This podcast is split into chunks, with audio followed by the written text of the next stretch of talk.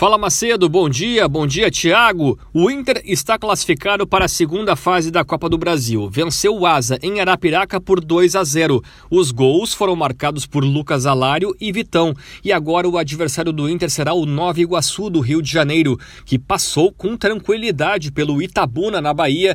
Vitória por 8 a 0. Nova Iguaçu e Inter, jogo único mais uma vez, jogo no Rio de Janeiro, mas agora o empate não dá vantagem ao Inter, o empate leva a decisão para os pênaltis. Dia 6 ou dia 13 de março, a CBF ainda vai confirmar a realização deste jogo. Bom, o Grêmio com reservas foi derrotado pelo São Luís em Ijuí 2 a 0. O São Luís pela primeira vez é campeão da Recopa Gaúcha. Bruno Vini contra e Gabriel Pereira os gols do time de Ijuí. E o Grêmio chegou a duas derrotas consecutivas, com os titulares no Grenal e agora com os reservas na Recopa Gaúcha. Ainda falando de Copa do Brasil, o Caxias venceu a Portuguesa Santista por 1 a 0 e também avançou de fase. Tivemos 100% nos gaúchos se classificando nesta arrancada de Copa do Brasil.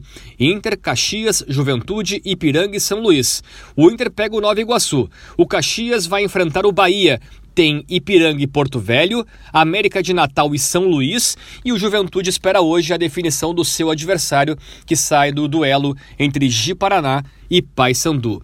Para fechar, Copa Libertadores, o Botafogo goleou a Aurora por 6 a 0 e avançou para mais um mata-mata nesta fase preliminar da competição.